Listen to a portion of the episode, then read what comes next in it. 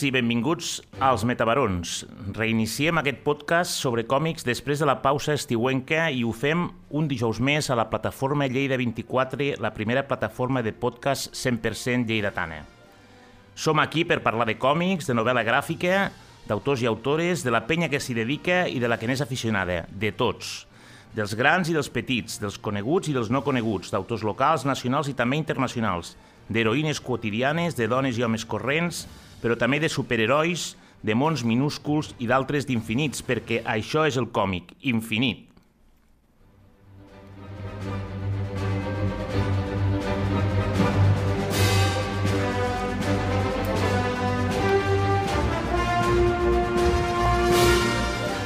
Avui anem de cara a allò inevitable, havia de passar. Parlarem de còmics Marvel i de sèries i pel·lícules de l'MCU, l'univers cinematogràfic Marvel. Des del darrer podcast, el passat mes de juny, moltes i molts interessants novetats en aquest sentit a les plataformes i al cinema. I per comentar-les, algú que és molt de Marvel, algú que diria és més de sèries que de paper, més d'imatge i so que de paper, llapis i color. Ya lo ves, lo he vuelto a hacer. Me he puesto en marcha, he dicho nunca pienso volver. Me despedí con un vistazo más. No añoraré lo que he dejado atrás.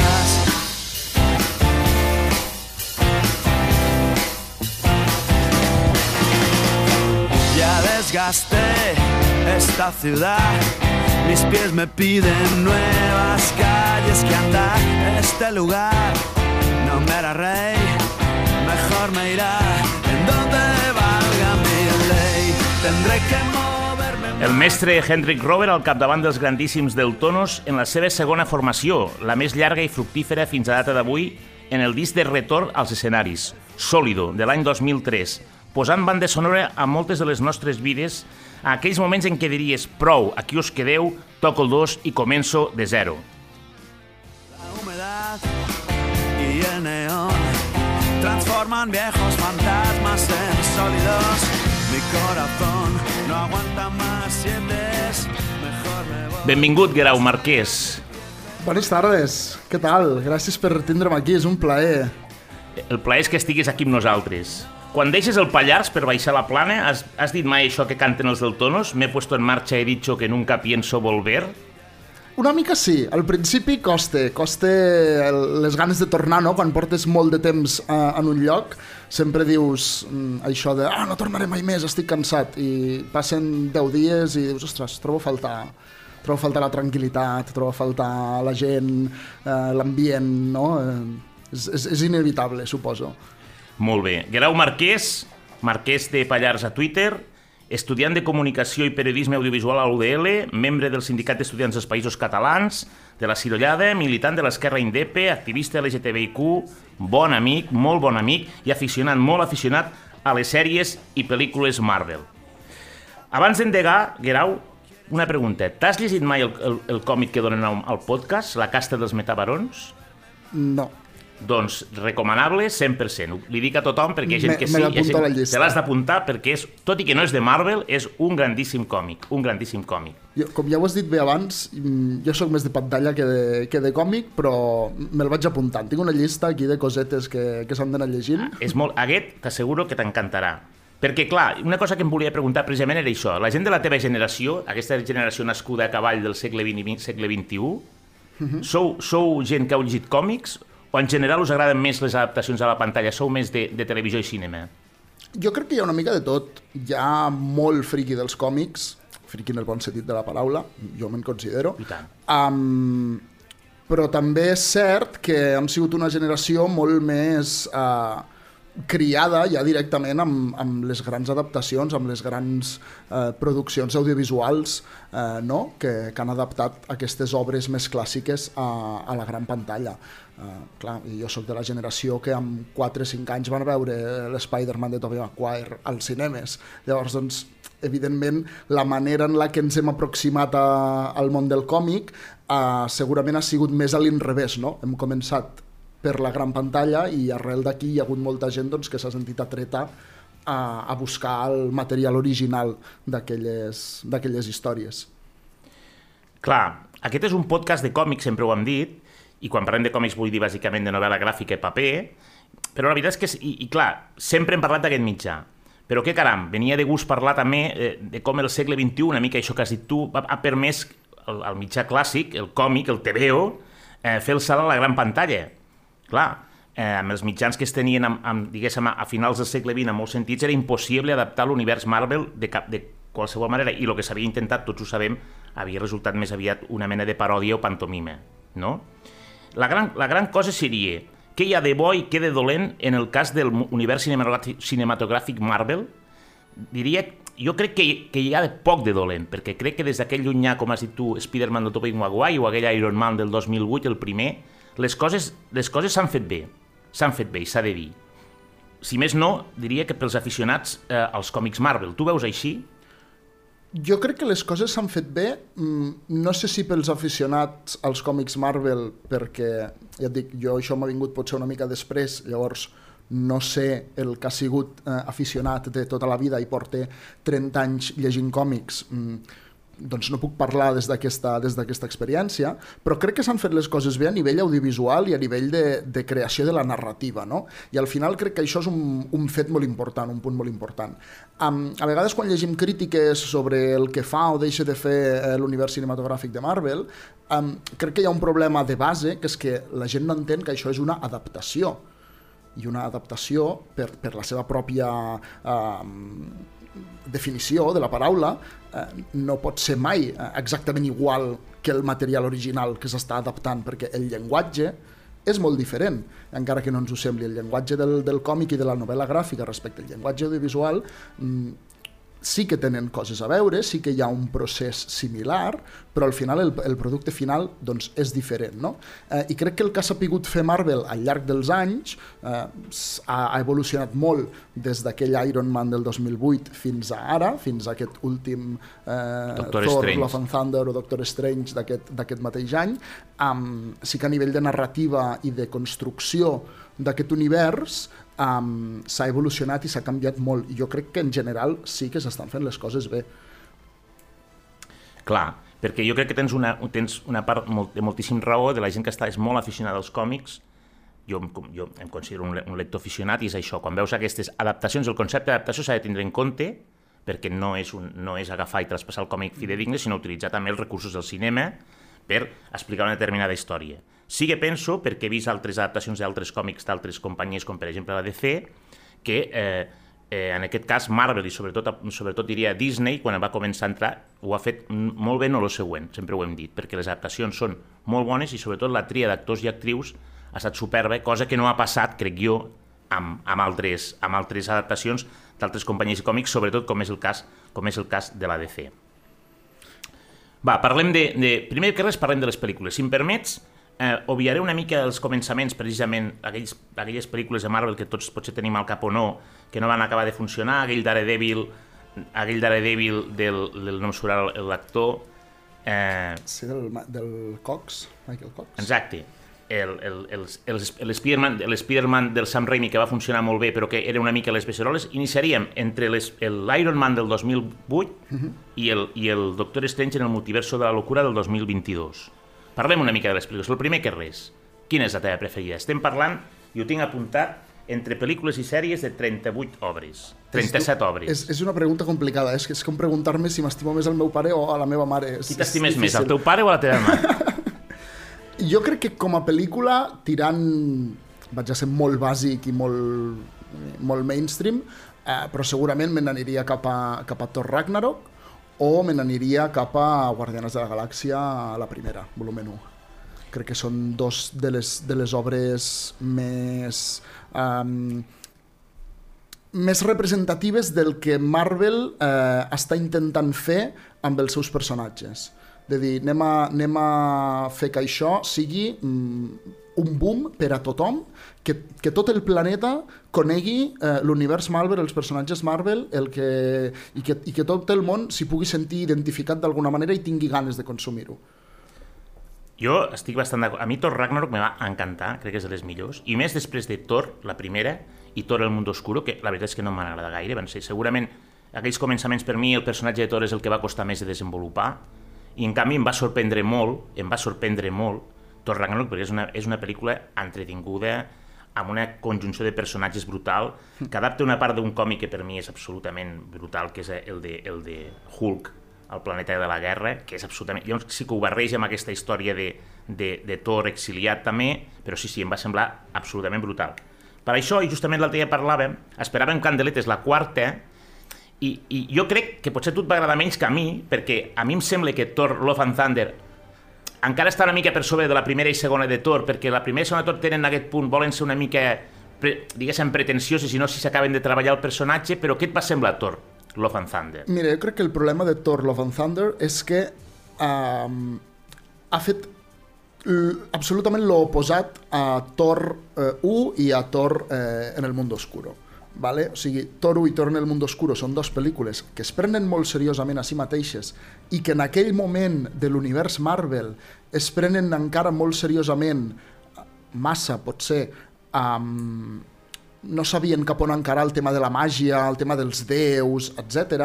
Eh, i volen vendre com una, sobretot a, a Thor 1, eh, es ven com una versió molt més eh, cientificista no? del que és la màgia, no? bueno, és que els asgardians simplement són alienígenes que tenen poders perquè són més avançats científicament i tenen més coneixements, no sé què, i això era un discurs que, que a la primera pel·lícula de Thor es pot llegir, no? Clar, a tal com ha evolucionat l'univers Marvel, això s'ha desmuntat i s'ha canviat eh, totalment, i crec que el que fa Thor Love and Thunder justament és anar al, a l'espectre totalment oposat d'aquesta idea eh, i el problema de Thor Love and Thunder és que es converteix en una autoparòdia. I aquest Thor que veiem a Ragnarok, que sí que era divertit, que sí que feia acudits, però era al final doncs, el rei d'Asgard, eh, que, que es posava seriós, que, que es barallava contra, contra Hela i que acaba prenent la, la decisió terrible d'haver de sacrificar Asgard com a espai físic per poder salvar Asgard, el poble, eh, no el veiem en aquesta, en aquesta pel·lícula. En aquesta pel·lícula simplement, vinga, anem a, anem a llançar llamps per aquí per allà, anem a alegria, a riure un rato, jiji, jaja... Sí, perquè el personatge de Zeus del Russell Crowe és... Clar, el personatge de, de Zeus del Russell Crowe, dius, veus el, el Zeus dels còmics, que és una entitat mm, poderosa, i veus el Zeus de la pel·lícula i dius, home, potser potser aquí ens hem anat una mica mm, de mare, potser no calia tant, sí, sí. entre poc i massa. Bueno, espero si algú l'ha vist, potser no sabien que Russell Crowe feia de Zeus en aquesta pel·lícula, però en fi, aquí a vegades ja passa que comentem coses sobre la marxa, una mica sobre el que han vist, però val la pena no... Els, els spoilers aquí són, són el plat de cada dia, no tens, passa res. Sí, tens la sensació que aquell, al Zeus del Russell Crowe no, no li ha caigut gaire maquillatge al, un moment determinat perquè està absolutament, eh, no, sé, no sé com dir-ho, però copsi. Molt bé, molt bé.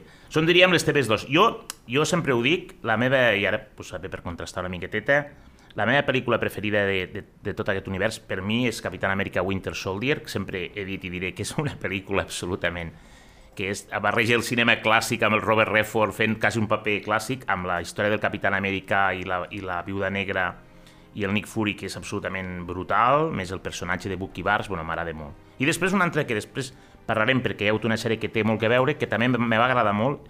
Obviaré una mica el, els, la part dels Vengadores perquè saps que m'encanten i sobretot el, el, el, el díptic final, Infinity Wars i Endgame, clar, és, passa una mica com amb el Senyor dels Anells de, de, no? del, del Jackson, que dius és que tot és bo, però ja diguéssim, és el, com que és el colofó, buscar una mica coses que s'han fet a nivell anterior. Llavors, a mi Capitana Marvel, no sé si tu et va semblar, també em va agradar moltíssim. Em va agradar moltíssim el personatge, com estava enfocat, com estava enfocada la història, l'humor que desprenen els Skrulls, la vaig trobar espectacular. Sí, a mi em va semblar molt interessant perquè és una aproximació al personatge diferent a la que es fa als còmics, a l'origen dels còmics de, Clar. de la Capitana Marvel, uh, i em va semblar interessant justament per les possibilitats que obria, no? per les portes que obria dins de l'univers Marvel, a dir, vale, què passarà en el futur amb aquest personatge.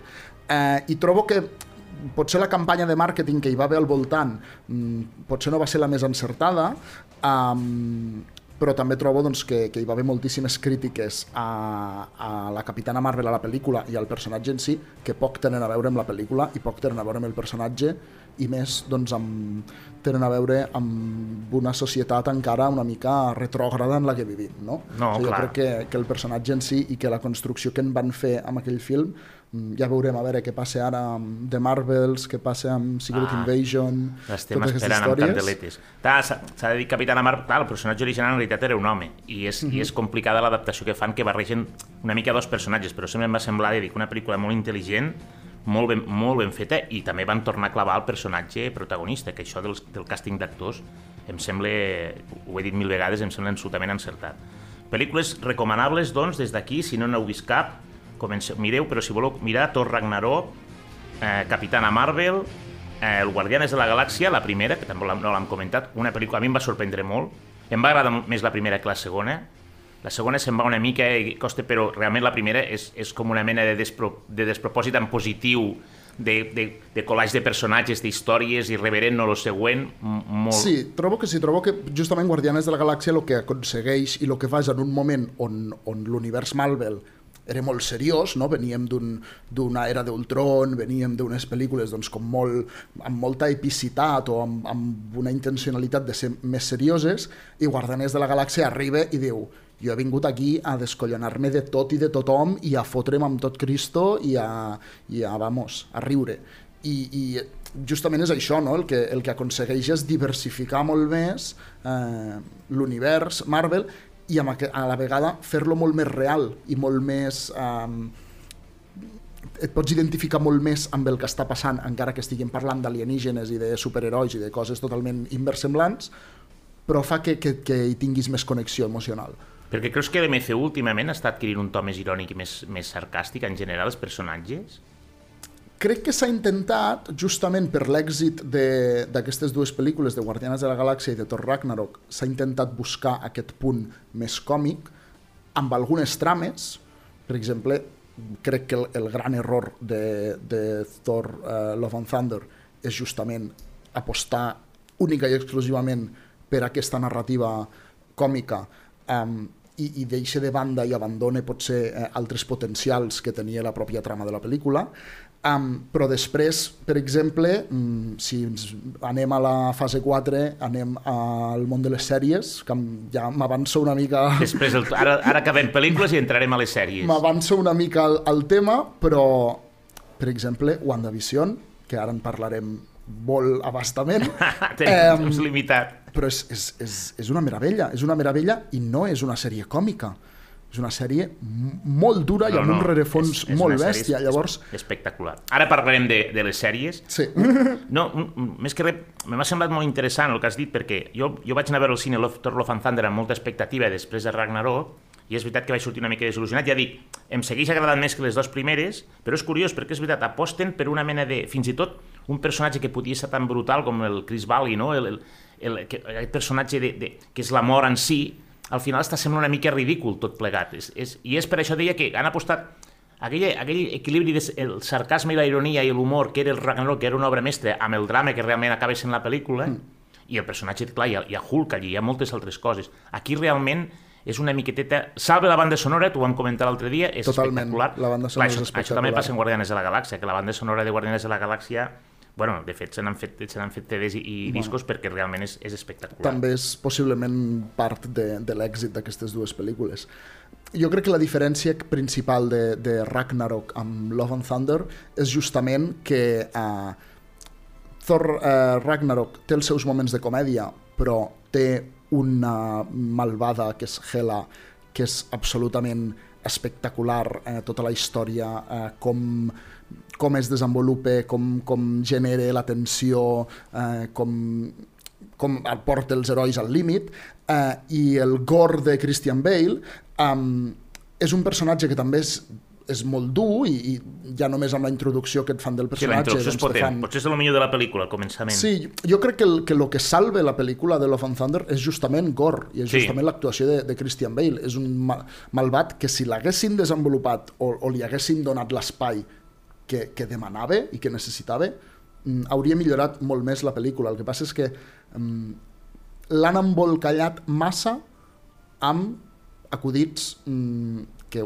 un, dos, tres estan bé, 25 Ja de no, seguits ja eh, et, et perd. I després està molt... Tens aquella sensació que arriba un moment que se sent... Que és una cosa que jo esperava bastant en Candeletes, no? La, aquesta figura de, de, del Thor en, en, en femení, no? que, uh -huh. que els còmics afronten una mica com aquesta decadència del personatge masculí, però aquí està, està un pèl edulcorat en una antiga relació i realment queda una mica queda una mica com a, com a dispers. No em va acabar... Ho esperava amb ganes de veure com ho tiraven endavant i tampoc em va acabar de, de, de funcionar, crec. Bueno, eh? el, el problema de, de Jane Foster, de, de la Mighty Thor, de la poderosa Thor, uh, és que és un personatge que hem de recordar spoilers, eh? hem de recordar que és un personatge que s'està morint d'un càncer terminal i que és aquest càncer terminal el que, eh, en aquest cas, eh, fa que, que Mjolnir doncs, la consideri digna i que per d'alguna manera se suposa protegir-la, doncs li entrega els poders. Què passa? Que ens entenem que aquests poders l'estan matant l'estan acabant de matar perquè amb, amb, el, amb el propi poder de, de Mjolnir doncs, eh, eh, fa que, que la quimioteràpia o que els tractaments que li estan, que li estan donant doncs, no siguin efectius per acabar amb aquest càncer. Llavors, és un tema absolutament dramàtic és una persona que està patint una malaltia que podria patir qualsevol de nosaltres. És, un, és justament el personatge que hauria d'haver sigut el pal de paller de la pel·lícula per poder-t'hi sentir identificat.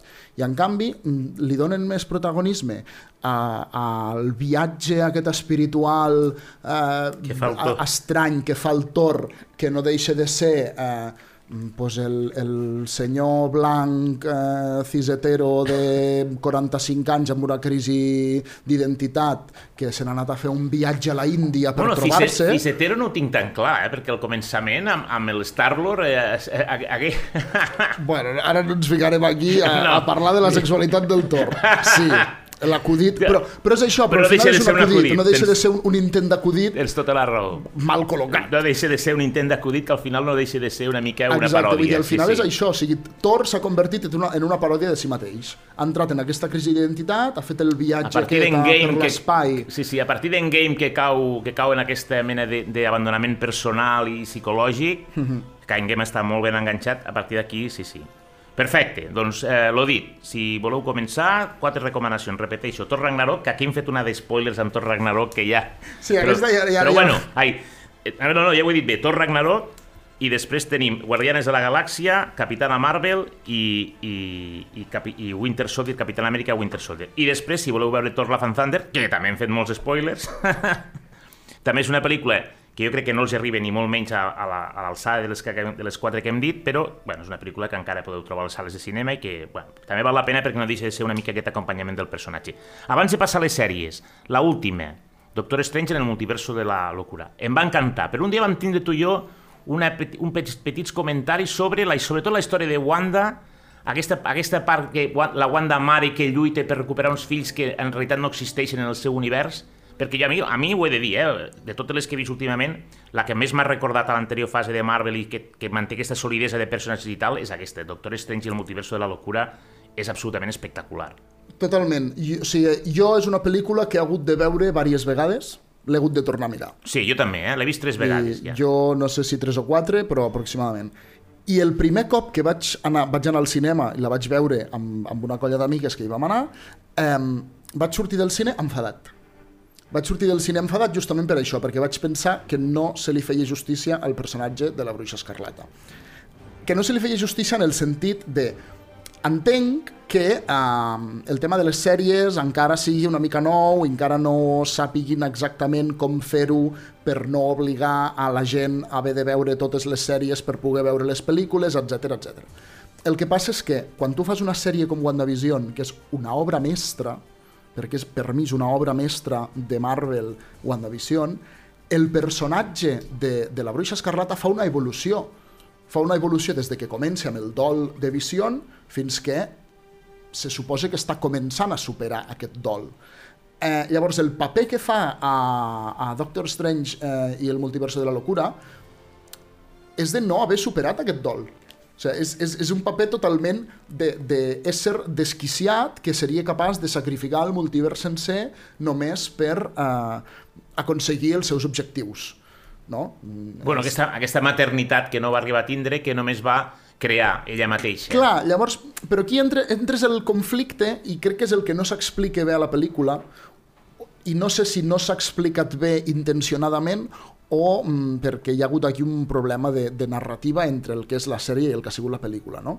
Um, hem de diferenciar entre... Clar, evidentment hi ha doncs, aquesta maternitat volguda, però que, que no simplement doncs, era una, un producte de la seva màgia i del, Del seu, seu poder, deliri sí, i del sí, seu del seu- poder, um, però clar, d'aquí a dir és que m'és igual el multivers sencer, jo només vull els meus fills i em carregaré a qui faci falta, sense donar-li més voltes, no? de dir, "Ose, però és que aquests fills amb aquest altre univers tenen una mare que és un altre jo, que ja és la I no, seva mare. I no creus que això una mica s'arregla al final de la pel·lícula? Quan... Sí, és el, és el que passa al final, però jo crec que aquest pensament Spoilers, eh? Spoilers. Al final de la pel·lícula, sí, el, eh, el personatge de Wanda Maximoff s'adona que l'està liant parda. S'adona perquè ple- ella mateixa li fa donar, en realitat. Bueno, perquè sí, perquè el, ella mateixa veu als seus fills que li tenen por, perquè no són els seus fills, perquè són els fills de la seva versió d'un altre univers, que és una nada d'olla total. Però jo crec que en el punt en el que s'acaba WandaVision, eh, en el punt en el que està el personatge al final de la sèrie, aquest pensament l'hauria d'haver tingut abans de tindre tot aquest viatge de davallada a la foscor absoluta i de convertir-se en la malvada de la pel·lícula. Clar, I quan- penso que, que, que l'evolució psicològica que havia tingut durant la sèrie l'havia portat a un estat de pau, entre cometes, amb si mateixa, de dir, vale, doncs he perdut a Vision, he perdut tal, he perdut tot això, però doncs, soc un ésser superpoderós, vaig ja um, intentar no, canviar i fer millor les coses. I aquest fer millor les coses és el que crec que la pel·lícula no es fa. I aquí el, el que crec que és el problema de- de- d'explicació, de, que no s'explica prou bé, és si això ho fa realment perquè el personatge és així, perquè als còmics el personatge de la Bruixa Escarlata sí que ha format part dels Vengadores, etc etc. Té un costat fosc, però té un un costat fosc, fosc sempre i i té un poderós. costat... Eh, mm, ha sigut un personatge sempre molt gris.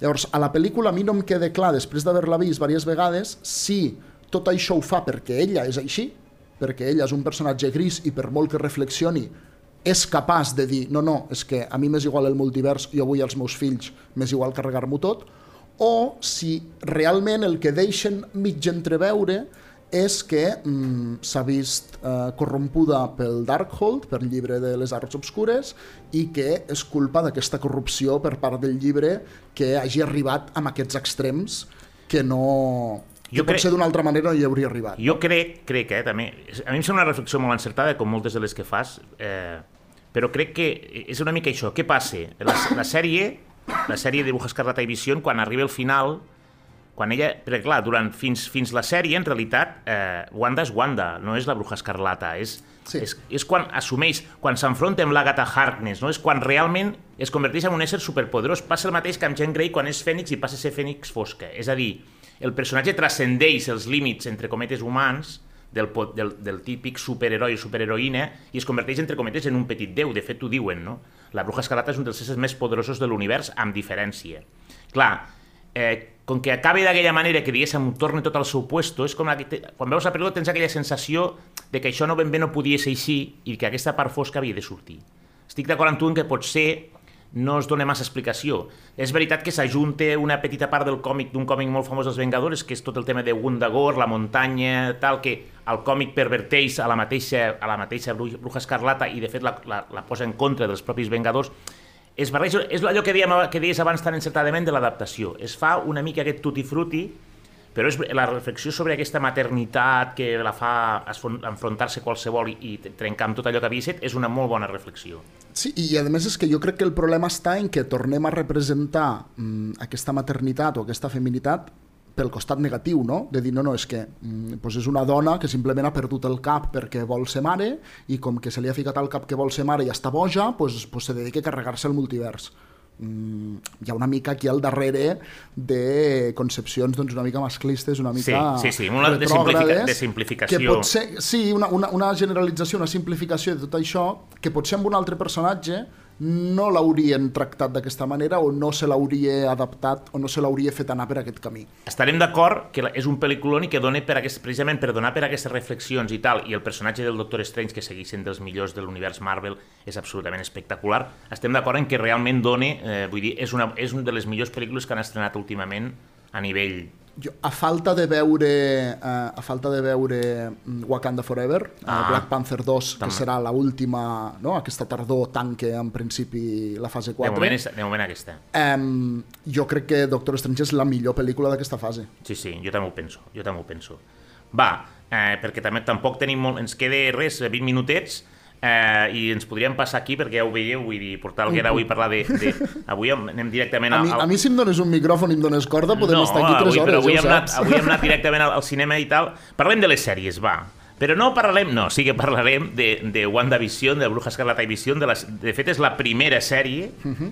Recordem que eh, hi ha un moment en què en aquesta quarta fase el- el Marvel, a través de la Disney, inaugura una sèrie de, de sèries, disculpeu la redundància, al voltant dels personatges que aprofundeixen una mica en alguns personatges, algunes històries de les pel·lícules, o senzillament en creen de noves. No és no, és, no són les primeres sèries sobre superherois. Jo, jo sempre he reivindicat Netflix i la sèrie de Daredevil, que em sembla una sèrie absolutament espectacular, espectacular, i que després hi ha una certa confluència d'aquestes sèries en la, en la, en la, en la, de, en la pel·lícula de Spider-Man, no sé si la- si l'heu vist, la pel·lícula No Way Home, eh, fa aquesta confluència de l'univers Marvel de la Disney amb el de la Sony i amb el de Netflix se, se conjunten. Però bueno, això és un tema que ja veurem cap a on va. Però de, des, de, des de Bruja Escarlata i Vision del 2020 fins a l'última que estan fent ara, She-Hulk, parlem una miqueteta, res, 5 minutets. A veure, què tal? Com ho veus, això de les sèries? Eh, jo crec que el tema de les sèries és la millor aposta que ha fet Marvel eh, amb tot l'univers, el que portem fins ara d'univers cinematogràfic. Eh, crec que l'ampliació justament d'aquest univers eh, que fan les sèries és el que li dona sentit i el que és, un, és una mica com el, el, el pegament, no? De, anava a dir la, anava a dir la masilla, sí senyor, perquè Sí. sí. les pel·lícules són aquells, aquells maons gegants i les sèries unifiquen i enganxen, sí senyor. Exacte, i jo crec, bueno, de WandaVision, ja, ja ho he dit, és una obra mestra, crec que per mi és la millor de moment de les que han fet. Si no Eh, l'heu si no vist, si sou dels estranys i extraterrestres que no l'heu vist, mireu-la. Els primers episodis us deixaran absolutament eh, anonadats, us pensareu que us heu equivocat. De fet, jo em vaig pensar que era un error, havia algun error de... de vaig pensar, què està passant aquí? Eh? Jo, jo volia veure la sèrie de Marvel, però ho deixarem aquí. Sí, sí, és, és justament per això, no? perquè per la, la narrativa que té la pròpia sèrie és eh, mm, novedosa i justament és el que m'agrada del, del que està fent Marvel amb les sèries, que és experimentar, experimentar noves narratives. Ja no és només la pel·lícula de superherois, sinó que doncs ara tens una sitcom, ara tens eh, una sèrie d'acció com és Falcon i, i The Winter Soldier, que és de, doncs, la típica sèrie de fotre tiros i pegar-se i allí a tope, eh, com tens una sèrie eh, totalment surrealista com és Loki, que cada capítol dius no sé per on vaig, eh, tens animació, tens la sèrie de Què passaria si, del What If, que em sembla una meravella de sèrie i em sembla una meravella de mm, com s'introdueix el concepte del multivers a, a dins de l'univers Marvel a través d'aquesta sèrie, em sembla fantàstic, i tens una, una comèdia eh, jurídica, com és la que estem tenint ara amb She-Hulk, que justament m'ha agradat molt que comentessis el tema de Daredevil, perquè clar, fins a quin punt ara les sèries de Netflix, que al seu moment va fer Netflix en col·laboració amb Marvel, són ara canòniques dins de l'univers cinematogràfic. És una cosa que encara no ha quedat clara del tot però que ja han vist uh, el Charlie Cox i han vist el Daredevil de la sèrie uh, el van veure a No Way Home A No Way Home, que és una cosa que em va sorprendre molt perquè sempre havia pensat que era un univers que calia recuperar.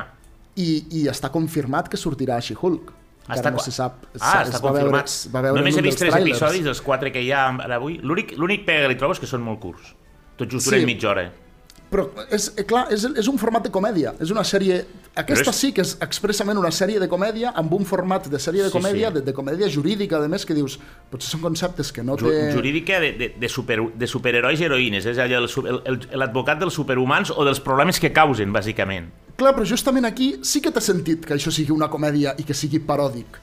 No té sentit que aquesta narrativa la utilitzis en una, en una pel·lícula èpica o en una pel·lícula mm, gran com és mm, Love and Thunder, que teòricament està tractant temes mm, còsmics, perquè al final acaba tractant, Sí. sí. saps? Vull dir, se'n va a un nivell que dius, hòsties, en quin moment l'univers Marvel ha arribat aquí, um, i després eh, tens doncs, una sèrie com She-Hulk on sí que té sentit i on això li dona valor afegit a la trama. Perquè no és només un cas allí superdur amb un jutjat, no sé què, sinó que és pues, l'abominació L'abominació. sent, sent eh, No sé, no sé si algú recorde, si algú recorde la segona pel·lícula de Hulk, que en realitat pintia ser la primera, perquè la primera, protagonitzada per Eric Bana, queda una mica fora d'aquest univers canònic que deia ara. La pel·lícula que es va fer, la, primera, la segona de Hulk, que era la primera amb, el, amb l'Edward Norton en aquell moment de protagonista, que no va acabar de funcionar, però allí sortia un dels millors actors de Hollywood, que és Tim Roth, Sí, que tenia un personatge que es deia l'Abominació, ja, farem un spoiler, surt en aquesta sèrie de Hulk i és que quan surt omple tant la pantalla que, et que Totalment, és que et totalment. quedes, aquella escena a la presó és que és, que és ell, Re, dius és increïble quin tros d'actor És espectacular. està fent la parida que està fent perquè és una parida, te Sí. quedes flipant amb com ho explica, com ho fa, com es mou és, és espectacular totalment. Justament el que fa She-Hulk, una de les millors, un dels millors moments, crec, de tot l'univers Marvel, de les quatre fases que portem, és l'acudit que fan eh, el Bruce Banner eh, actual eh, quan està parlant amb, amb la Jane Walters, amb la, amb la She-Hulk, eh, fan un acudit justament sobre el canvi d'actor. Diu, no, no, és que jo ara sóc una persona totalment diferent Sí, de la que era en aquell aquesta. moment. I, i, I i el nivell, o sigui, quan fas un acudit que té sentit i que és divertit a nivell de guió, però a nivell meta, a nivell de, de, a, a tants nivells d'enteniment, de, d'enteniment, és que, uh, és que aquella frase, aquell capítol, aquell acudit és molt bo. I jo crec que aquest és un dels mm, acudits més bons de, de tot l'univers Marvel, perquè és que amb la de crítiques que hi ha hagut, els problemes que hi va haver, els drames que hi va haver amb l'Edward Norton... No va funcionar, eh, però és que el no ho va saben, Passar... repetim, eh? el 2008 es va fer una pel·lícula que havia, Bruce Banner havia de ser l'Edward Norton, va fer la pel·lícula, la pel·lícula tampoc va acabar, va acabar de funcionar, de fet Hulk era un dels personatges maleïts, fins que es va, es va adoptar el- l'actor actual, ara no me'n recordo com se diu, Ara, ara és igual. mataràs estem- perquè ara no, no, no, no, sortirà. me, me mataré jo mateix perquè, perquè ara, ara se m'ha anat el cap. Però vull dir que fins, fins a aquell moment no s'acaba de trobar el personatge que, que, que, que personifiqués un, un, un, un, un personatge de còmic tan, tan important com Hulk. I es, i es, va, i es va acabar eh, deixant de banda l'Edward Norton, que es veu que no va acabar de congeniar amb el director ni amb la, Marc Ruffalo. això, Mark Ruffalo. Disculpeu, eh, perquè es té. I llavors, fins que va arribar Mark Ruffalo, que sí, a omplir el personatge, a omplir les seqüeles, en fi. Eh, una, eh, una sèrie que de moment pinta molt, molt bé, She-Hulk. Què et va semblar Miss Marvel? L'has vist? Sí. Em va agradar molt. Eh, primer vaig començar pensant-me que no m'agradaria, i al final no sé si és que acaba lligant tantes cosetes i, i, i bàsicament és com una mena de porxo obert a, a la esperadíssima Marvels, esperem, on recordem que sortirà la Capitana Marvel, sortirà Miss Marvel i sortirà la filla de la, que entenc que és la filla de la, de la, Sortirà de la Capitana sí, Rambó, exacte. que ja surt a... a, a La a Mònica, Wa- Mònica Rambó, que surt a WandaVision. Que surt a WandaVision, que ja adquireix algun determinat poder i tal, vull dir, que aquestes... Però realment em va acabar sorprenent perquè al començament no ho acaba de veure i, i per tornar a l'origen, al, al típic teenager, allò tipus Spider-Man i tal, em va semblar molt més original agafar una noia en un entorn com aquest entorn d'aquests barris musulmans de Jersey City i aquesta història personal de superació. Em va, em va, no, em va sorprendre. No sé, no sé què en penses, Totalment d'acord, justament el que, el que deia abans, no? Eh, el que fa Marvel amb les seves sèries és tocar gèneres diferents. Doncs Miss Marvel és una sèrie adolescent. És una sèrie adolescent, com vull dir, Miss Marvel podries agafar directament, treure-la de l'univers cinematogràfic i posar-la al Disney Channel de I fa tant. 10 anys. Vull dir, al costat de Hannah Montana i de no sé què i tal, i les sèries de Nickelodeon de principis dels 2000, doncs Exacte. tens Miss Marvel. Jo el problema que vaig tenir amb Miss Marvel, a mi em va agradar molt personalment, trobo que hi ha alguns aspectes bastant desaprofitats de la sèrie. Um, trobo que la construcció del personatge i l'adaptació està molt bé, uh, però, per exemple, tot el tema gràfic que fan als primers capítols els primers dos, tres capítols em sembla espectacular. Hòstia, el grafisme és I brutal. això, al, a mesura que avança la sèrie cap als últims Se perd. capítols, es va perdent. És cert. Um, hi, ha, hi ha petits aspectes de, mm, no ho sé, diferents potencialitats que li vaig veure a la sèrie els primers capítols que al final vaig dir, mm, m'ha sabido a poco. M'ha quedat, hi ha alguna cosa que m'ha quedat una mica A suelta. mi, a mi em va passar això, que al final em va sorprendre. Per... És veritat, jo que té molts flecos que s'haurien de tancar, és una sèrie una mica experimental en el sentit que argumentalment també és molt estrany, perquè al final Miss Marvel és el personatge original de Carol Danvers, que en aquest cas és el personatge que després es, escenifica, personifica la Capitana Marvel, és a dir, hi ha una barreja però eh, com que obre aquesta, aquest final i aquesta sensació de que obre portes noves i sobretot quan, quan hagueu acabat de veure la sèrie eh, eh, mireu l'última escena postcrèdits que la vaig trobar absolutament, no me l'esperava i la trobar no farem spoiler Eh, bueno, em, em va semblar una petita, una petita sorpresa. Jo- A, a, a tu t'hi va dir una petita joia perquè em pensava que seria algo més de pim-pam i no, no, te- tenia un cert contingut i no, tenia no, a, una mi, certa... a mi em va agradar molt, trobo que, que està molt bé i és això, mm, les implicacions. El que m'agrada d'aquestes sèries és que tinguin implicacions amb el futur. I jo crec que Miss Marvel ara mateix és de les que més portes ha obert, i, o sea, de manera totalment inesperada, perquè aquell final de, ah, no, és que resulta que... Que, Dato aquí aleatori totalment innecessari, però que ha descol·locat a tothom. jo, jo no sé si quan fas un, un, un podcast i donem aquests missatges que en realitat no expliquem res per no fer spoiler o si servirà, però ens quedem així, ens mirem allò complícement i diem sí, allà, allà, allà. Però és veritat que és, és una sèrie que crec que s'ha de veure, s'ha de veure perquè, com diu perfectament el Guerau, obre, obre petites portes que ens han de portar a altres llocs. Eh, no sé si vols afegir alguna cosa més de les sèries perquè ho deixaríem aquí. Eh, Jo crec que no, jo crec que... esperem, esperem, esperem Wakanda Forever. Esperem Wakanda Forever, que de moment el tràiler Pinte- té, té molt bona pinta.